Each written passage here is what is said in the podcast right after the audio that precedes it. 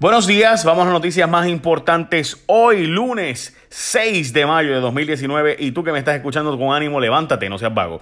Bueno, el gobernador dice que no te va a subir la luz tanto, pero va a subir. Bueno, mientras tú y yo estábamos bailando el viernes por la noche con Chayanne, baila que el ritmo te sobra, sobra que bailame eh, acércate un poquito, Salomé, ¿verdad? Eso es lo que dice la canción. Bueno, pues ok, más o menos eso estábamos bailando cuando de repente, ¡boom!, nos llegó la noticia de que habían llegado a un acuerdo con los eh, bonistas de la Autoridad de Energía Eléctrica.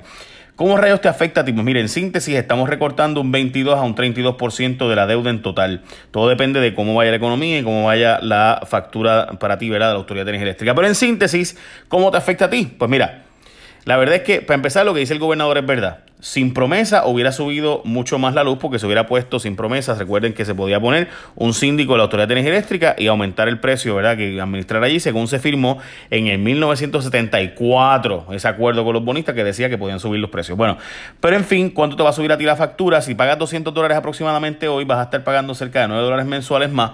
Eh, mientras es para julio de este año y para marzo del año que viene hasta 25 dólares más en la factura. Así que te va a afectar. Para el 2044 te aumentaría aún más, pero dice el gobernador que tú no lo vas a sentir en tu factura, que, vas que tú no vas a notar esa, ese aumento porque él va a lograr bajar en otros costos. Algo parecido a lo que decía Alejandro. ¿Se acuerdan cuando Alejandro puso la crudita y dijo, ah, no te preocupes que no la vas a sentir porque cuando vayas a echar gasolina, eh, como el precio del petróleo internacional va a bajar, te lo voy a aumentar con el impuesto, pero tú no lo vas a sentir porque vas a estar pagando más o, más o menos lo mismo que pagaba antes.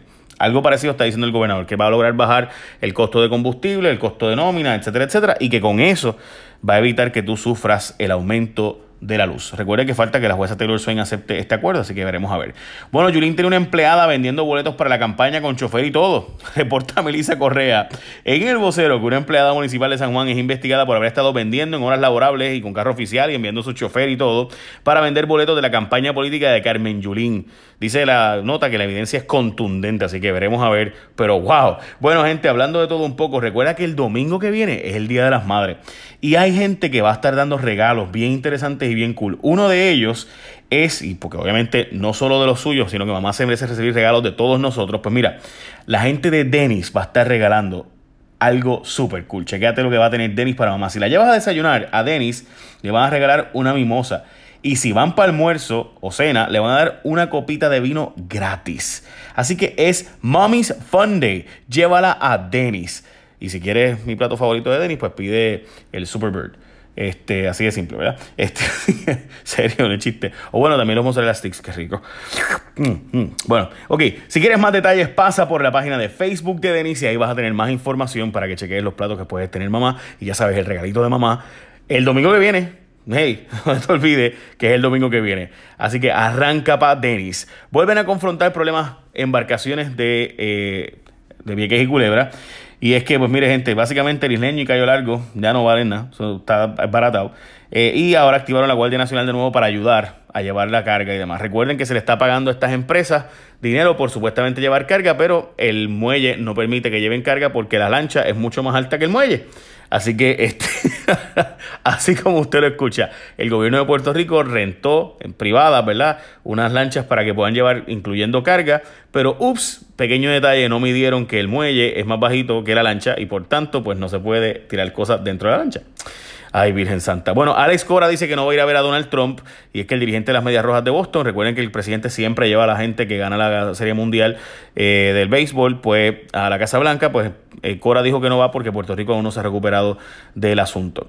Esta noticia es bien importante, probablemente es la noticia más importante y que más nos afecte inmediatamente a nosotros y es que las negociaciones entre China y Estados Unidos se han estancado y el presidente empuja un impuesto de tarifas de entrada de hasta 25%. ¿Qué rayo significa eso con calle? Pues sencillo, que Trump va a aumentar los impuestos eh, en muchos productos que vienen de China porque entiende que China no está negociando de buena fe unos acuerdos a los que supone que llegaran. China hace cosas como robar propiedad intelectual, este, le obliga a las empresas que van a hacer negocios allí a entregar secretos de, los negocios y muchas otras prácticas que honestamente son ilegales a nivel mundial, pero nadie hace nada. Así que Trump, en mi opinión, en esta tiene razón.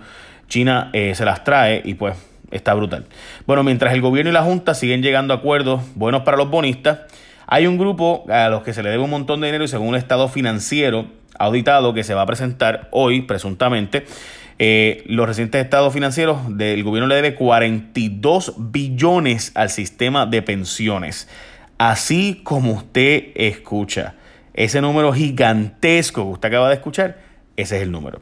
Bueno, salió la encuesta de eh, la alcaldía de San Juan y quiénes ganarían en San Juan. Bueno, pues según encuesta del Nuevo Día que acaba de salir hace unos minutos, eh, ganaría tanto Miguel Romero como Zoela Boy, le ganarían a Rosana López o Armando Valdés, que son los candidatos hasta ahora más mencionados por el Partido Popular.